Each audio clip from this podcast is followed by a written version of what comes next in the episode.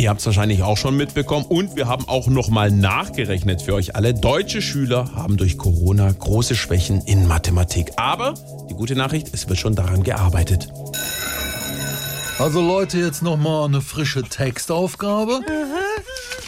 Also, der Ulf kauft acht Packungen Mehl a 1000 Gramm, weil er ja ganz viele Marmorkuchen backen will. Für jeden Kuchen braucht er 500 Gramm Mehl. Wie viel Kuchen kann er also mit diesen acht Packungen genau backen?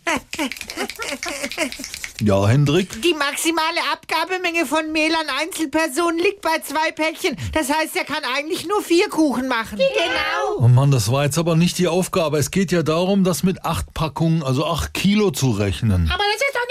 Ja, und wenn ich eben acht Kilo Mehl gehamstert hätte? Ja? Dann bist du ein unsolidarischer Assi. Genau. Ach, Das ist theoretisch richtig, aber wir wollen doch hier jetzt praktisch eine simple Matheaufgabe lösen. Also 8 Kilo. Wir brauchen 500 Gramm für jeden Kuchen. Wie viele Kuchen gibt es insgesamt? Ja? Einen. Wieso nur einen? Weil wir nur einen Ofen haben und da passt nur ein Kuchen rein. Und außerdem müssen wir Energie sparen. Okay, also wenn ich jetzt theoretisch 16 Öfen hätte, die alle mit Ökostrom laufen, wie viel könnten wir dann also aus den 8 Kilo Mehl, wo wir ja 500 Gramm pro Kuchen brauchen, backen, hm? damit es am Ende genau aufgeht in den 16 Öfen? Wie viel? Hm? Ja? Ich habe eine Weizenmehlunverträglichkeit. Ich auch. Okay, komm, wir gucken einen Film. SWR 3